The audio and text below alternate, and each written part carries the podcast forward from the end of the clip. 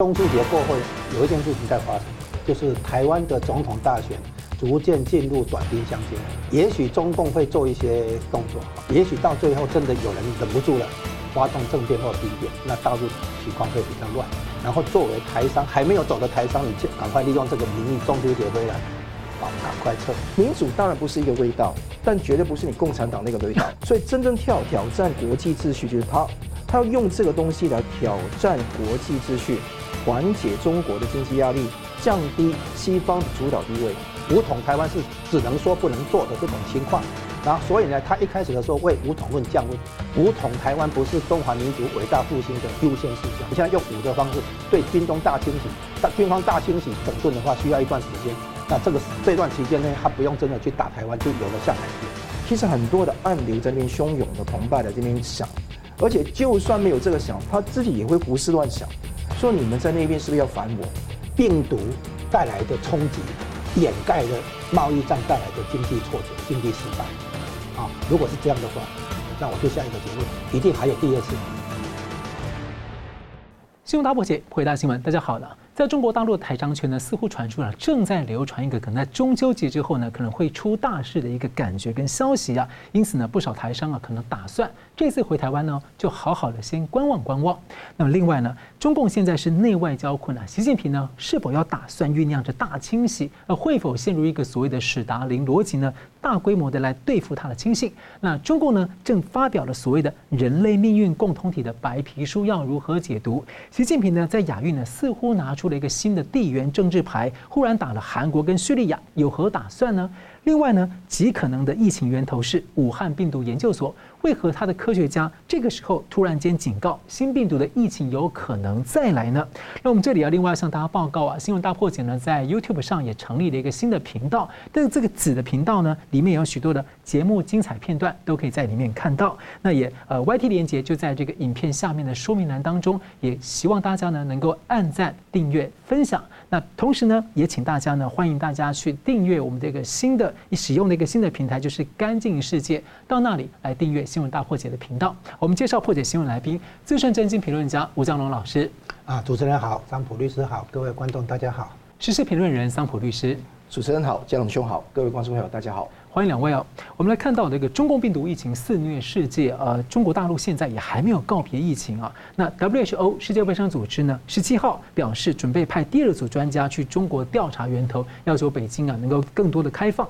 那一个星期后的二十四号，亲北京立场的这个南华早报报道啊，石正丽。七月份发表的论文警告，未来极可能会出现另一种冠状病毒，全球必须针对类似 COVID-19 的这个疾病做好准备。那石正丽呢，被称为是一个蝙蝠女啊，她所在的中共武汉病毒研究所被高度的怀疑就是 COVID-19 病毒泄漏导致疫情的源头。他们在里面呢做了高风险的这个呃病毒功能增益性研究，而且呢还涉嫌参与共军的生物的病毒武器研究。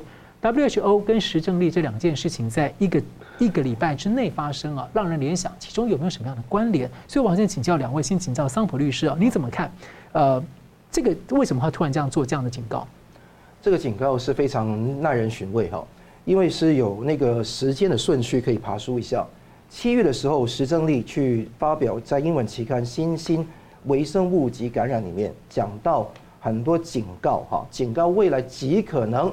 未来极可能这几个字要 highlight 起来哈，未来极可能有另外一种冠状病毒，全球必须准备好。那通常中国共产党的人讲未来极可能，通常都是现在已经的意思。嗯，那可能是现在已经有另外一种冠状病毒出来。那这一种出来的话，它甚至已经具体到评估了四十种冠状病毒感染人类的风险，半数是高风险的，有六种是人传人。有另外三种是传动物或者其他的动物，那可以看得到这一种的那种呃这个说明，应该告诉大家说，并不是现在讲什么 Delta 变 Delta 变异变异株，或者说那个 Omicron BA4 BA5 的问题，而是一种新的东西。这种新的东西的出现的话，它敢做出来，因为它有功能争议性的研究嘛，功能争议性就是制造越来越毒性越高的病毒嘛。那这种情况在一般的公共卫生里面不会出现，只会减低那个功能。但是功能争议性的研究是为了军事用途嘛？那从二零一五年开始，就习近平一开始要指示中共中央哈，开始筹备利用军民融合的发展。那一七年的一月，已经有军民融合发展委员会，他自己担任主席。那所以这个军民融合是怎么样？就拿外国的那些民间的智慧跟那个知识，来为中共解放军服务的。美国的军民融合是说，军队好的东西分享给民间，比方说以前互联网本身是军队先有的，那就分享给民间。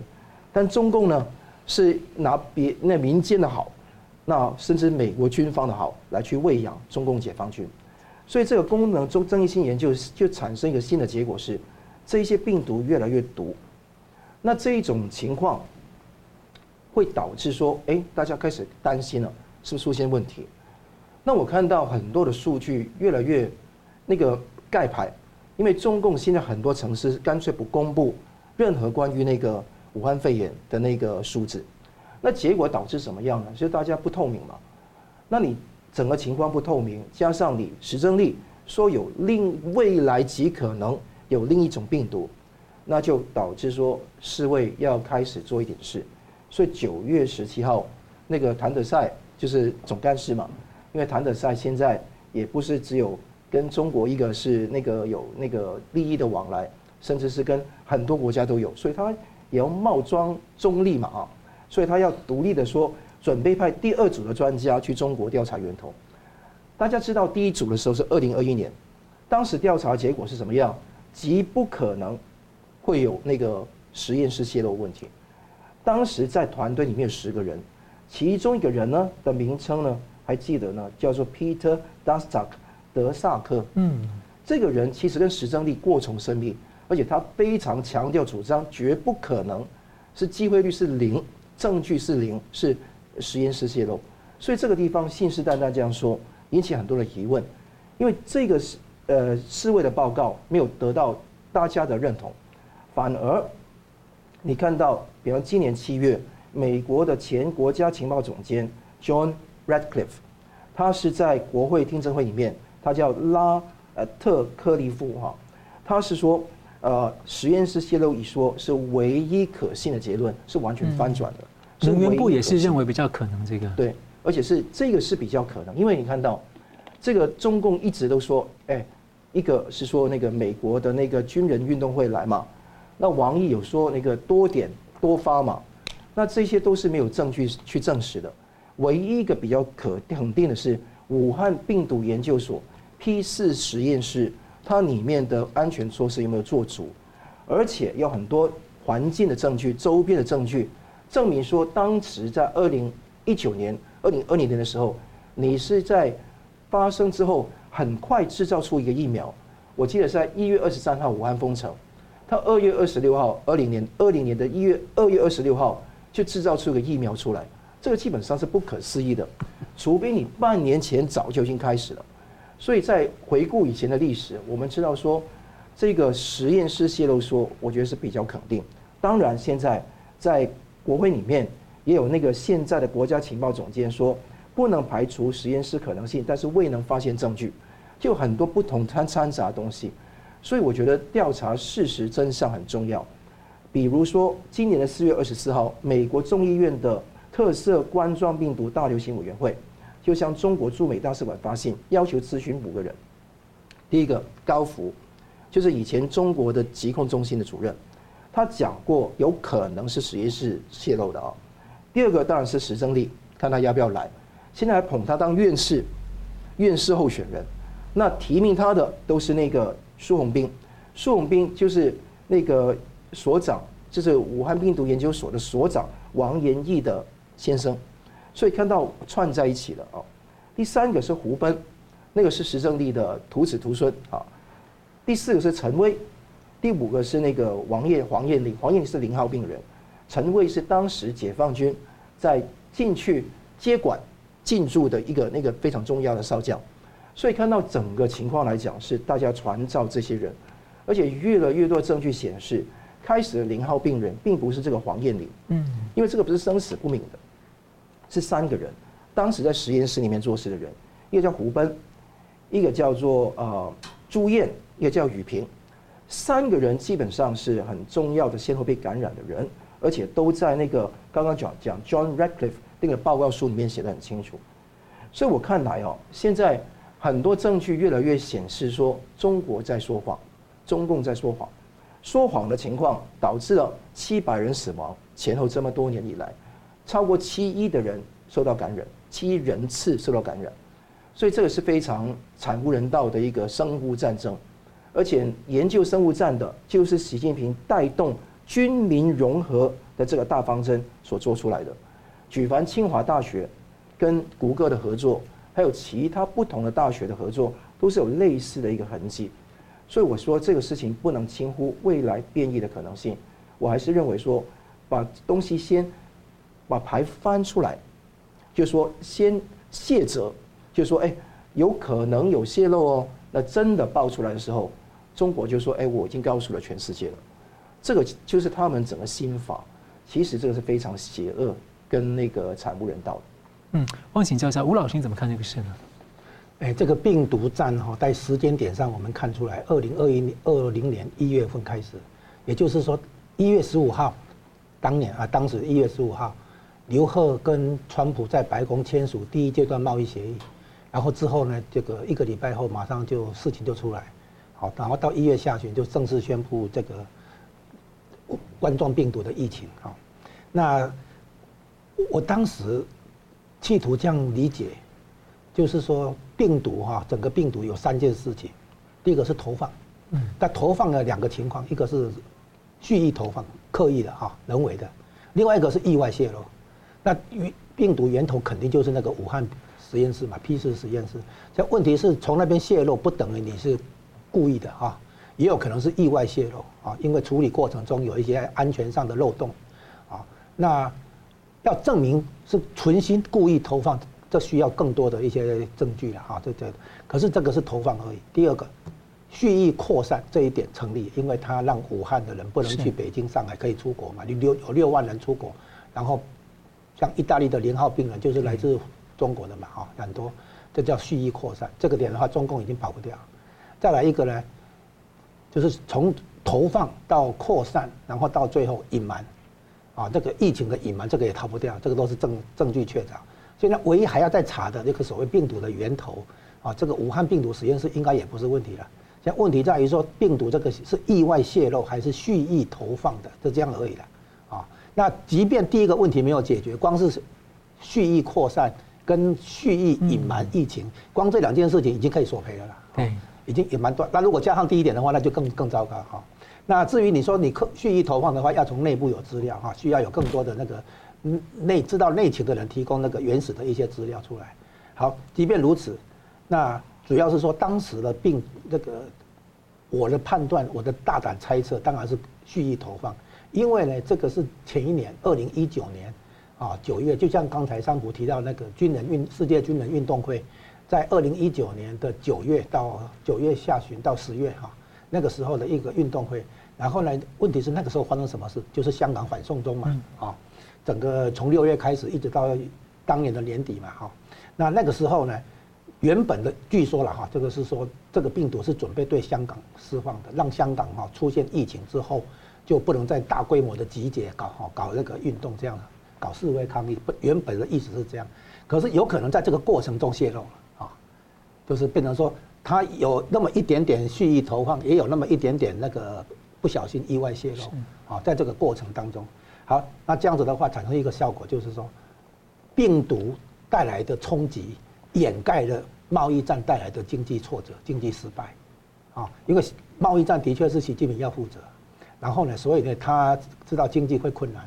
那现在我们无法区分中国经济的困难、陷入危机，有百分之多少是因为你的经济决策失败、经济领导失败，有百分之多少是因为对付疫情极端风控造成的，啊，就盖牌了嘛，掩盖了嘛，到这样子。那如果是这样的话，啊，就说如果是蓄意投放，然后本来要对付的香港也事情也落幕，对不对哈？然后现在的话是要掩盖经济的困难，对不对？让你无法追究经济方面的责任的话，如果是这样的话。那我就下一个结论，一定还有第二次，因为武汉实验室里面的病毒哈超过一千种人工合成的，啊，用那个当时 SARS 的架构，病毒的架构再去加东西，加东西，啊，大概有那个架构是一样的，但是附加的材料可以不一样，哦，可以不断不断的那个重新组合这样子。所以据说那个武汉病毒实验室里面的新冠病毒大概有超过一千种，那这样子你再拿一些出来，所以据说当时所谓后来的英国变种、印度变种、挪威变、哎南非变种。这些变种其实是新的病毒，就是。外界是有关注到说，这个石正力在做那种很恐怖的研究，举例说什么病毒功能争议性研究啊，做跨宿主感染，还有增强它的致病性等等的很多这种军民两用的危险研究。所以其实就像您刚刚讲，就大家会很担心你是不是在在在做什么生化武器的东西。那些研究就是在同一个同一个架构上，看看加什么东西可以加得成啊，就是人工合成啊。嗯。那你你你你你可以听他们解释说，哦，这个是那个。在动物身上的那个什么交叉配种啊什么的啊啊，其实但是其实就是说他在做各种实验，在同一个结结构上看看加什么东西可以可以成成功，然后效果如何这样子哈。那总而言之，实验室里面反复做这样的实验嘛哈，然后你也可以把它当做纯粹是病毒研究嘛。嗯，对。因为因为其他国家有有批次实验室啊，对，没有泄露啊，没有那个那个病毒外泄的情况嘛。那为什么你中国就做到病毒外泄，对不对哈？所以剩下的问题只是说你是故意的还是说是不小心意外的这样而已嘛，啊，但而且估估计还不说后面的扩散跟那个隐瞒，哦，这两件事是已经那个成立的嘛，哈。那现在因为独立调 WTO 要独立调查病毒源头，啊，所以呢，北京就准备说又不行了，对不对？因为他们经济现在很糟糕，要盖牌又要盖牌了嘛。另一方面你要调查源头的话，就准备反击了嘛。所以呢，他有可能重施故技，啊，所以你就会看出来需。那个石正丽在幻化，对不对？哈，就是像刚才上普提到的，在预做排铺排了，就是说他变成犯罪推理小说里面讲的重复犯啊，就是故技重施，就是因为你们逼我的，哈，都是你们逼我的，你又要来调查病毒源头了哈，然后呢，又要现在经济又情况又不好了，对不对？那很可能重新推出新的病毒，然后大家又重新那个恢复这个风控，对不对？那经济不好的话，就不能怪当局了。非常有可能是这种一种情况，要大胆推测。张普律师，我觉得很同意。呃，刚刚嘉龙兄说的说法啊，第一个是，我认为现在的情况，死的人数，据说哈，到现在已经在中国两亿八千万人的死亡哈。那当然是没有统计到刚刚说的七百万人死亡的数字里面去，因为它会遮住嘛。对。第二个事情是，如果有新的一波真的要爆发，可能死亡人数会更多，因为那个可能更烈。所以这个是非常危险的一个事情，隐瞒。你觉得说这个呃，当时有个公民叫张海，对，有杨敏，两个都想去跟 WHO 第一轮的二零二一年的那个团队去说话，被挡住，记者进不去他们家，他们出不来。所以这个看得到谁才是真正的罪魁祸首，很清楚了吗。而且更重要的是，这些人如果说到第二轮来做，二零二三年过去了四年到三年时间，所有东西都销声匿迹了。你可以调查出什么东西来？我是不看好的，所以我觉得根据现有的东西做出合理的估算，全球索赔，在所必行。嗯，是好了，感谢。我们休息一下，马上回来。欢迎回到新闻大破解。习近平呢，在二十大三连任以来啊，大量的高官已经疑似被失踪了。那学者吴国光呢，他的分析观察认为啊，似乎走向个苏共史达林大清洗的另一个阶段，杀青信。那他称为呢，这叫做中国政局的史达林逻辑。那台湾的财经网美呢艾米胡就说，似乎在大陆的流台商圈里面流传一种说法，说中秋节过后呢，在中国要出大事。那不少台商啊，打算呢，在这个中秋节回台湾之后呢，就暂时可能不回去中国大陆啊，先多先观望观望。那前中国媒体人赵兰健呢，最近也引用他的中国消息来源朋友呢，他的说法认为。习近平呢，准备在军中啊，以反腐为名进行大抓捕清洗。所以我先请教桑普律师，你怎么看啊？怎么解读这个现象？习近平的大清洗过程呢、啊？如果问题延烧，会不会有可能呃，借着发动战争为由去强化他对这个全面的控制？呃，现在看得到情况是非常的呃严峻的。那待会佳龙老师也讲到很多的流传，也说那个中秋前后会不会出大事的问题啊？但是可以看得到一个重点的是什么地方呢？是我们看到大概二十多名、二十一名的高阶的人失踪。外交部长秦刚不见了，他是被免职，但是不见了啊。那最近今天也传出傅小田跟他有那个代孕生子的问题啊。那国防部长李尚福不见了，干脆不见，又说他腐败、交友不慎，但是真的完全不见。两个最重要的一个国防，一个外交都不见了。那当然，外交外长就由王毅来替代嘛。但是你看到防长李尚福不见了，那不只是李尚福军中的人，我把中共中央军委七名单拿出来，你扣掉习近平，剩下六个人，起码三个不见了。嗯，第一个是那个呃李尚福，第二个是呃解放军的联合参谋部的参谋长刘振立啊。那另外是那个中共军委纪委书记张生民，那三个不见，还有可能第四个，中央军委副主席张又侠。是，那如果这样的话，三加四的话，你中共中中央军委，那习近平说了算吗？亲自领导、亲自部署，人都都都躲光光嘛？情况是非常不乐观，更不用说火箭军李玉超啊、吴国华啊那些人，更不用说那个前防长魏凤和，还有军事法院的院长，嗯啊陈东方。所以很多人都不见，中央前中央警卫局局长王少军也是死亡了，所以我没有办法进入所有二十一个人啊，但是都是有头有脸重要的人物，就他们的虾兵蟹将都不见了，那这个情况是非常的令人错愕，因为都是很短期任职之后，可能半年都不够，别人秦刚是习近平自己提拔的，都把他弄走，那个代表什么？那有一种传言，我认为是不正确的，一个传言是说。习近平很想打台湾，那些军中的人不想打台湾，那所以大家有矛盾，所以呢，习近平要那个啊把一些人免职啊，我觉得没有这回事啊，因为你对中共比较有认识的话，你就知道说，那个都是习近平说了算，解解放军只能执行，那也没有办法去自己去寻找一个新的决策的焦点啊。那第二个事情，我觉得比较可能的是刚刚讲的史达林逻辑的问题。先除政敌，再除亲信。你看古代有刘邦，有朱元璋，都是先把他做了江山之后，大家嘻嘻哈哈。但是，一做了江山，就把韩信啊、张良，张良就很很聪明啊，就是回去嘛。但韩信死都不走，就被整肃嘛。那朱元璋也是这样子，一个一个功臣都被那个屠戮，这个是非常常见的一个暴君的思维。那你看到史大林时代是怎么样？那英文叫 Great Purge，就是那个叫做大屠杀、大清洗、肃反运动，是一九三六年八月到三八年三月，最高峰是三七年的时候，有一个叫做曼尼查大屠杀，杀了非常多人。整个肃反运动，我觉得杀人的人数，那据苏联的资料大概六十多万，但是很多统计七十万到一百二十万之间，是杀的人数，还没有说被被冻死或者说饿死的情况啊。那是谁来搞的？是一个叫秘密警察内务呃内务人民委员会。当时史大林呢就任命两个人在做这个事，一个叫雅各达，一个叫叶若夫。那用他们来杀光之后，三八年三月就说：“哎，那个习近平说你们呢杀得太离谱了，不好，都是你们的错，就把雅各达跟叶若夫也杀了。”所以你就说所有的人都好像是在。搅拌机里面的肉一样，都是一个一个送进搅拌机，只是先后次序的不一样。所以这个看得到，习近平是心狠手辣，对付自己的政敌，杀的都是党政军重要的人物，甚至是少数民族重要的人。史达林啊，是史达林，是党政军重要的人物。那而且是那个少数民族也被屠杀，有一些伏尔加的德意德意志人也被屠杀。所以这个模式呢，那是每一个集权者的陷阱。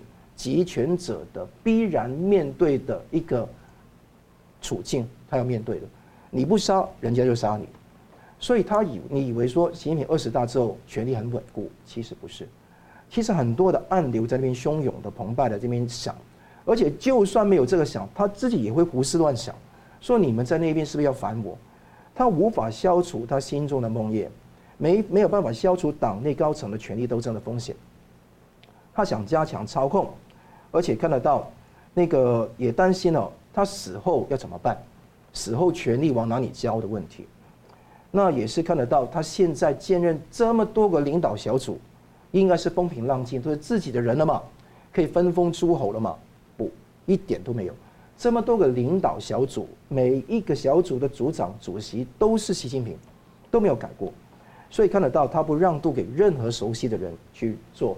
那些人是亲信吗？其实很吊诡，既不亲也不信，所以这些人只是一个工具而已，用完即弃。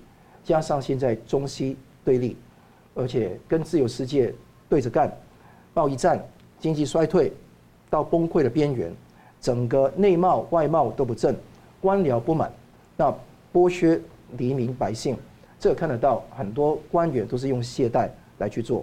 那所以现在习近平的问题是。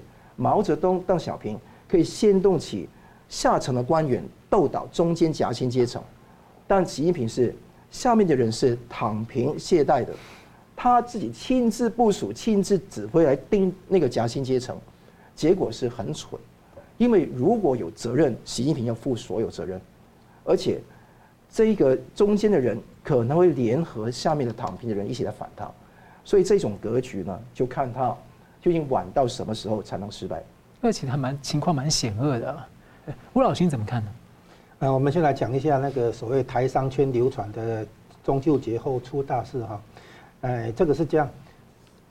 照理说，台商应该有很多次撤出中国大陆，就是美国人所讲的脱钩的问题哈，生产线啊，生供应链转移到其他啊地区的这个问题。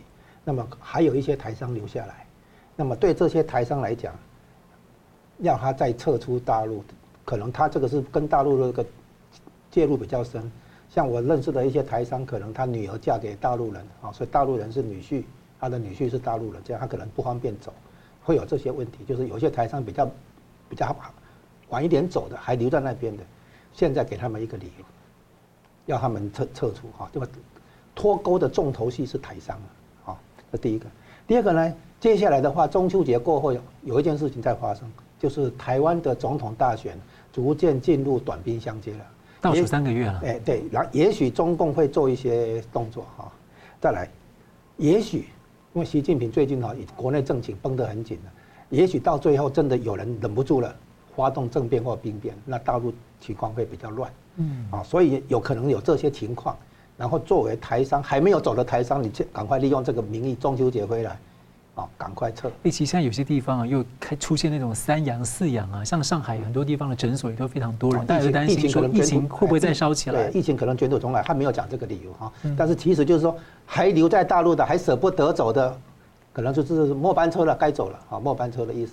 好，这个是就那个先局部回应一下。现在讲回那个主题，就是习近平的所谓亲信大清洗。那第一个理由呃不，第一个评论人家会说，那你这些亲信是不是识人不明？或者用人不当，你的那个审核过程是不是出了漏洞啊？那其实不见得啊，就是说那个清洗这个亲信另有逻辑啊。好，现在讲一下所谓的史达林逻辑。这个前面是一个独裁者陷阱，所谓独裁者陷阱，像我把它解，我分三阶段来解释这个。第一个阶段，独裁者权力集中之后，底下的人会想要逢迎他或者拍马哈，逢迎拍马的，所以第一个会出现信息过滤，就是挑。独裁者喜欢看到想看到的才才把它报上去，那其他的话会过滤掉，然后呢也会连带出现所谓自我审查，啊，你看那个尤其在香港有这种经验的哈，很多时候本来是自由市场的言论呢，现在变成要自我审查啊。这第一个，独裁者所接收到的信息是被过滤的，像普京他收到了信息，觉得他自己会赢啊，闪电战会赢啊，他就发动那个对乌克兰的那个军事行动啊，啊，这个是他的第一个，就是信息过滤。甚至于自我审查。第二个呢，群体迷失，这个组织行为学里面讲那个叫做 group think 啊，就是群体的迷失，就是说别人别人有这个主张，那我呢可能一开始可能有不同主张，我也就附和别人的主张。那这个东西就是不敢提出不同声音。然后这有人说嘛，这一次你这个主张我附和你，下次我主张的时候你也来附来支持我，等于是做交易一样哈。啊，这样会形成什么结果？一言堂。嗯啊，这独裁者身边慢慢的出现一言堂，就是同一批人，然后同样的声音出来，那最后结果当然是误判，啊，那政策误判以后，第三阶段找什么？找替罪羊，啊，所以你看你会看到这三个阶段在独裁者陷阱掉进去里面，就在这里面哈，这个打转了，打打滚了，啊，这是第二个呢。那么现在开始讲清洗这个亲信哈，这讲党内的叫政敌，所以清洗的第一个阶段哈，哎，是党内政敌啊。那么第二个阶段呢，比如说权力稳了以后啊，可能就会像刚才桑普提到的杀功臣，啊，中国历史上也有这种清，拿到拿下江山，拿下天下以后开始清，杀功臣，理由是说要为将来接班的那个第二代啊，那个清洗那个可能的威胁啊，这些功臣呢可能会功高震主，所以有可能会清杀功臣。第三个呢，所谓亲信，所所以一开始他清洗的时候，可能可能是针对党内的政敌。但清洗完了之后，功臣也是那个元老重臣都清洗完了之后，那为什么现在要杀亲信？哎，或者大清洗是这样子，他用新的亲信去取代旧的亲信，他还是在亲信里面。这意思是这样子：原来一党专政的体制、专制的体制里面，哈，他党内用政敌来做权力的制约跟那个平衡。哦，我们民主社会里面是不同政党在在竞争嘛，啊，他这个专制体制是党内不同派系在竞争嘛，哦，这叫政敌。然后一旦被肃清掉了以后，大权集中了，对不对？独裁者出现了，对不对？定于一尊了哈。这个时候是独裁者底下养不同的派系，都是他的亲信，有亲信 A 组、亲信 B 组啊，不同的那个亲信。独裁者到最后的话，他是定于一尊之后，他底下有不同的亲信的这个系统，让这些亲信互相竞争、互相制约。所以他现在用新的亲信把旧的亲信取掉，为什么？因为旧的亲信做久了之后，会开始拉帮结派，会开始那个搞小圈圈。那习近平当然要把这个对付掉，所以他是用新的亲信去取代旧的亲信，上来的人还是他的人啊，是这样子的情况。那这个就环绕的是什么？是权力的逻辑啊，就权越是独裁者，越是权力集中过来，他反而要因此做出不一样的布置，权力的布置。他不像这个民主社会里面，你的权力不是那么完，不是那么集中，都都有分立，权力有分立，有制约，对不对？那那种玩法是一种。那在专制体制的话。可能党内有政敌，哦，那个是又一又是一种。那现在习近平的话进入党内已经没有政敌，大概都都已经被清理差不多了。现在他是在他的底下里面的亲信去分 A 组、B 组、C 组这样子，这情况是这样子。那所以呢，这个是所谓史达林逻辑的话，只是重点把清洗政敌转成清洗他的亲信，啊，可是那个这个亲信呢，其实是独裁者建立权力体制里面必然要的，因为他已经把党。党内的政敌清掉了，对不对？所以他现在必须要避免被底，如果他只有一组亲信的话，那个他会依赖这个亲信，他会被这个亲信架空或绑架。他必须依赖不不同组的亲信，避免被某一组亲信那个绑架了嘛。所以独裁者到最后一定是养好多批亲信嘛，让这些亲信来争功，他可以做比较、做取舍，互让他们互相制约。这让我想到，明居正上次有一次节目，明居正老师在节目说，对共产党来说，谁是自己人？没有人是自己人，不，任何人都可能被这个他他分析的是你是过去的自己人，我他是现在的自己人，然后下一个是将来的自己人，这样的话就是在都是权力者哎独裁者的体系里面的哈，然后分分的是你是现在的哎过去的亲信，现在的亲信啊将来的亲信是这样子啊，所以呢独独裁者在建立他建立他的权力架构、权力体制里面啊，所以分几个阶段，拿下江山的时候，过一阵子要清洗杀功臣。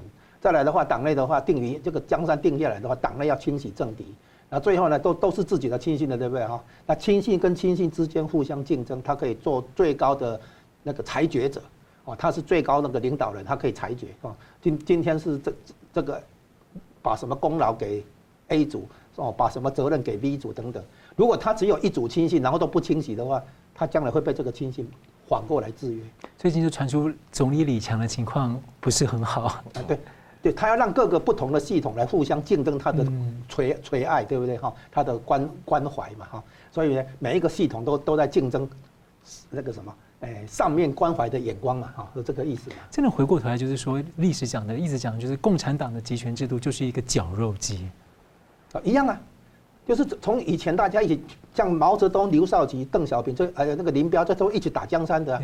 然后等到过一阵子以后，二十年后可能就要把这些工程也还是要让他们杀那个退下来。所以呢，就是说清洗有阶段性啊。刚刚打这个打江山的工程，后来后面也是要清洗。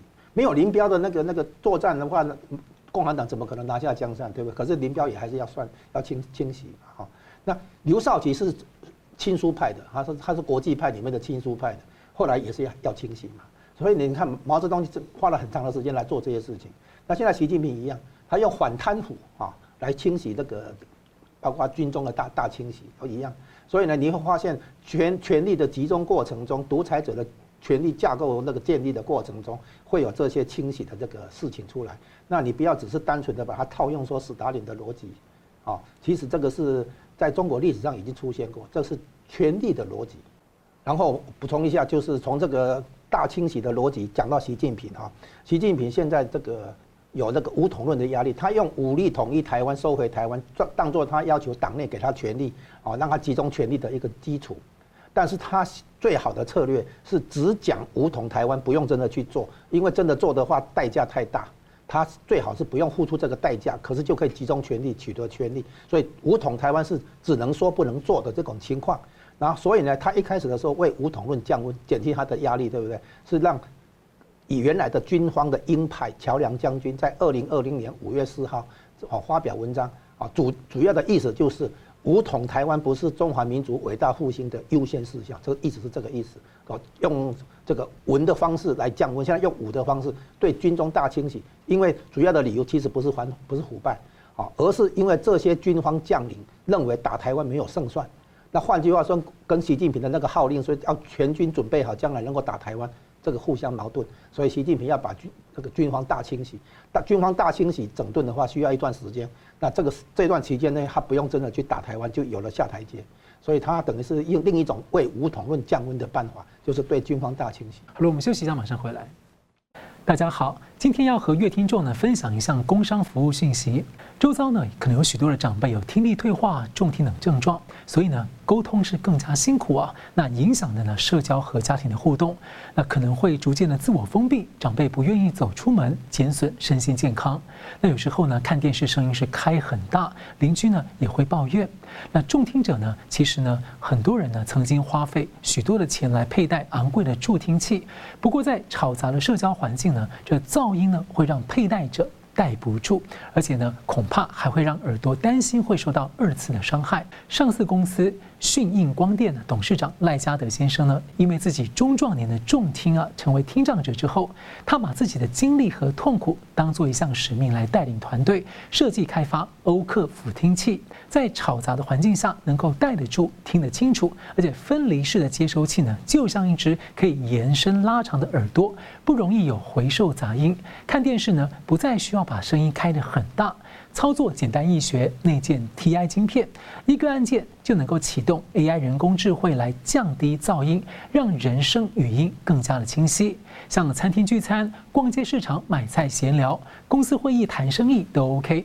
欧克辅听器还支援连接手机、Line 和电话不漏接，聊天也不再用像是大声功的比赛，能够帮助听障者重返社交场合，找回完整的生活乐趣。欧克好声音，价格亲民、实惠的通用型辅听器，它不需要经过医师或者听力专家的评估就能够使用。您可以拍摄画面上的 QR code 来浏览欧克的官网，能够看到全台湾各地的现场体验店，货到拆封试用。如果感到不合适呢，十天内通知欧克退货，退货的运费由欧克负担。您可以拨打原厂服务专线零八零零零三五二一八咨询。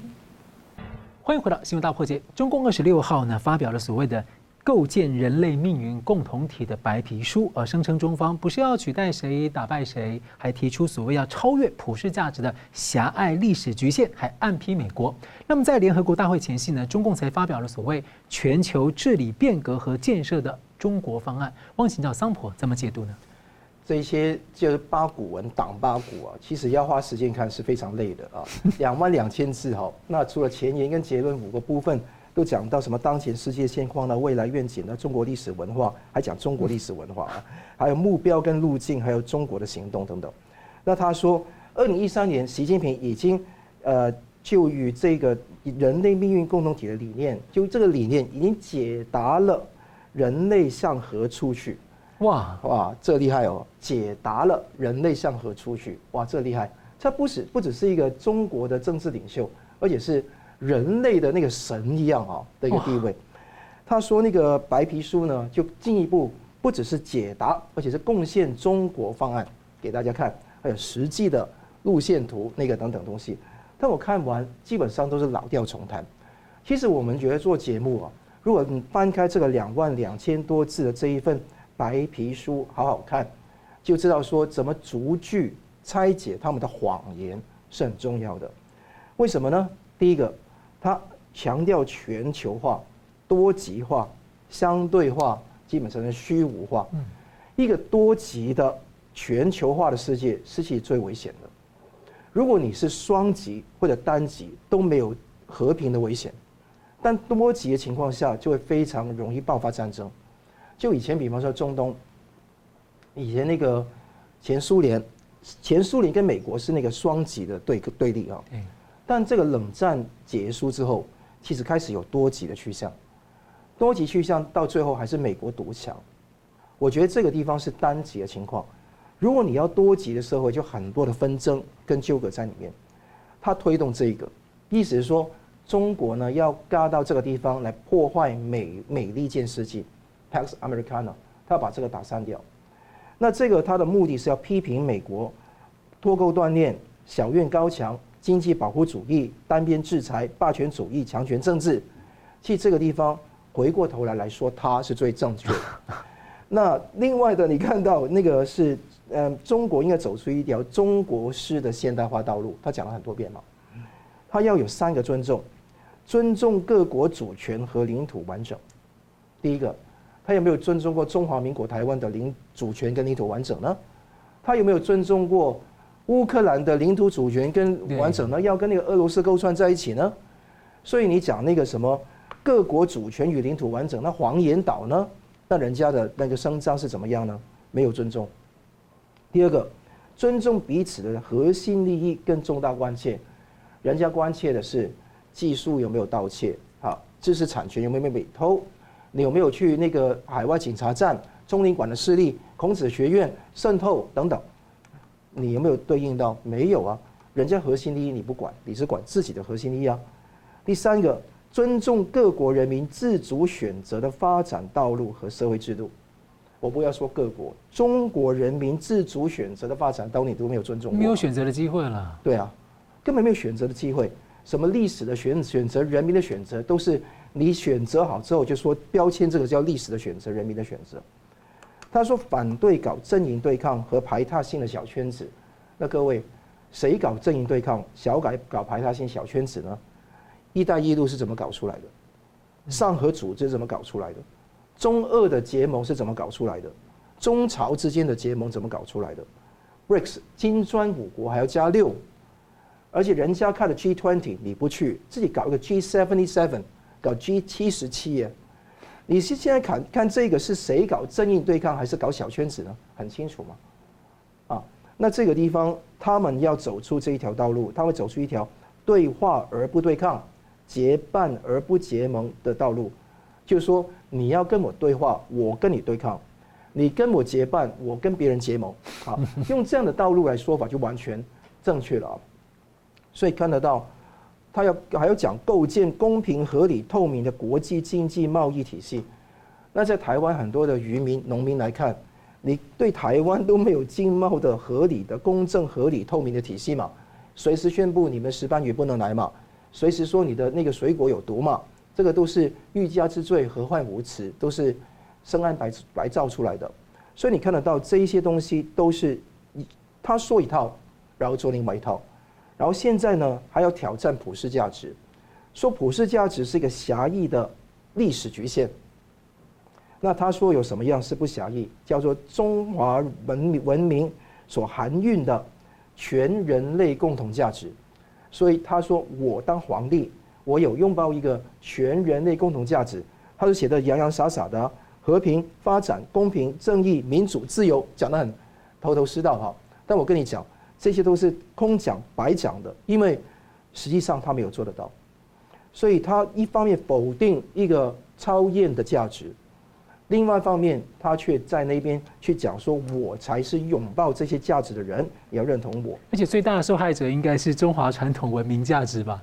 被他给打烂了之后，然后再把它弄来出来，做另外一个神主牌，又上面装的另外一套。他的毒素，还有那个呃马克思主义的那个毒素结合起来，成为个魔兽一样，去那个去统治全世界，把原先好的东西完全的炸烂掉。我觉得这个地方是共产党的一个重点。他还讲了一句话：“民主不是可口可乐，一国生产原浆，全世界一个味道啊！”这个真有趣。民主当然不是一个味道，但绝对不是你共产党那个味道啊。那他说民主不是装饰品，而是用来解决实际问题的。我觉得这个是超毛泽东的。嗯，这句话的话，意思是说，民主当然不是装饰品，是用来解决实际问题，而且不只是民主，还有司法独立，有专业法治，很多搭配的。你把它完全否定，很奇怪。所以真正挑挑战国际秩序，就是他，他要用这个东西来挑战国际秩序，缓解中国的经济压力，降低西方的主导地位，通过多极化、全球化、相对化、虚无化破旧，才能立新嘛。他把西方整套价值观跟那个观念秩序完全把它把它封杀掉，才能够立起他自己的东西，才能称霸全世界，毁灭人类嘛。所以我看得到。一百五十二个发展中国家都是他那个被笼络统战的对象，那个是非常可怕。扩大国际话语权，对抗西方文明。刚刚你讲到那些所谓的联合国前夕，讲到那些所谓的全球的那个安全的倡议哈，发展倡议、文明倡议，基本上你看下去都是呃不着边际的。可以看得到，这个中国意志想要加入到国际论述里面去。影响国际秩序跟规则的设定，就是中共现在的图谋跟目的，大家必须要深切警惕。嗯，感谢。那我们这边看到呢，在这个啊。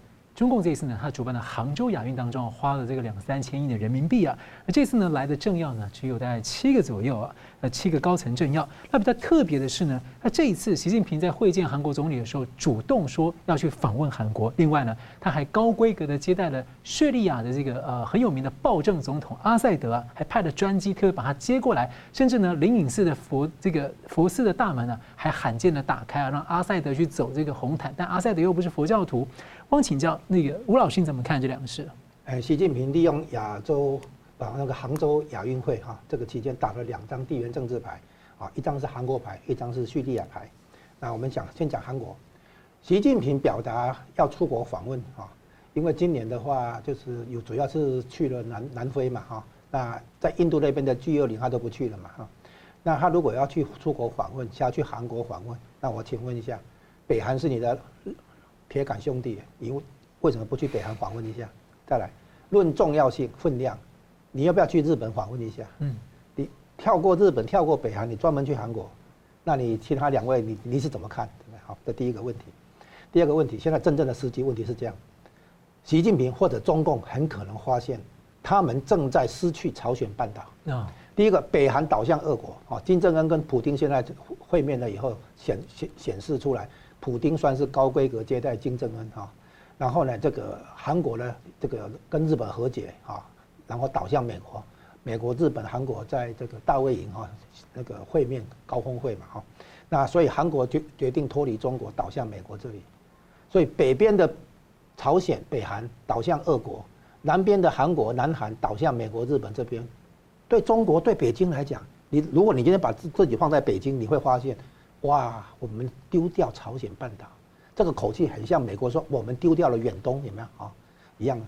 你如果你这是二战以来前所未见，又尤其韩战以来前所未见，就是中共觉得旁边的朝鲜半岛它失去了影响力，甚至于失去了控制力。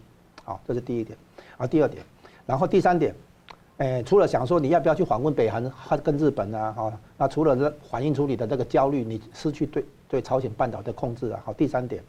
他现在对韩国先示好，主动示好，万一不行，那他接下来哈不得不面对丢掉朝鲜半岛之后所必要采取的任何强硬行为、强硬动作的话，就变成师出有名了哈。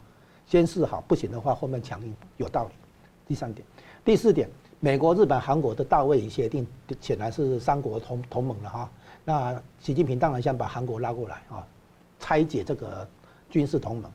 啊，然后问问题是这个同盟里面会有一件事情，就是美国会把核动力潜舰放在南韩，进入南韩港口。这个核动力潜舰哈，Ohio 级的哈，它上面可以携带核弹头，然后打到北京简直不成问题。如果真的有事情的话，那对这个对中共来讲当然是很大的一个军事上的威胁嘛哈，所以他也必须要这个拉拢一下韩国。哦，再来第五点，除了军事上的这个结盟，韩国跟美国、日本有结盟之外，记记我们记不记得？美国有一个半导体联盟，四方联盟叫做 Chip Four 啊，那就是美国、日本、韩国、台湾，对不对？半导体的联盟。所以呢，如果美中国要取得高新技术，要寻找突破口的话，韩国说不定是一个可以试着争取的对象，就是突破美国的一些技术禁运啊，所谓卡脖子啊，说不定可以从韩国这边看看可不可以绕过去。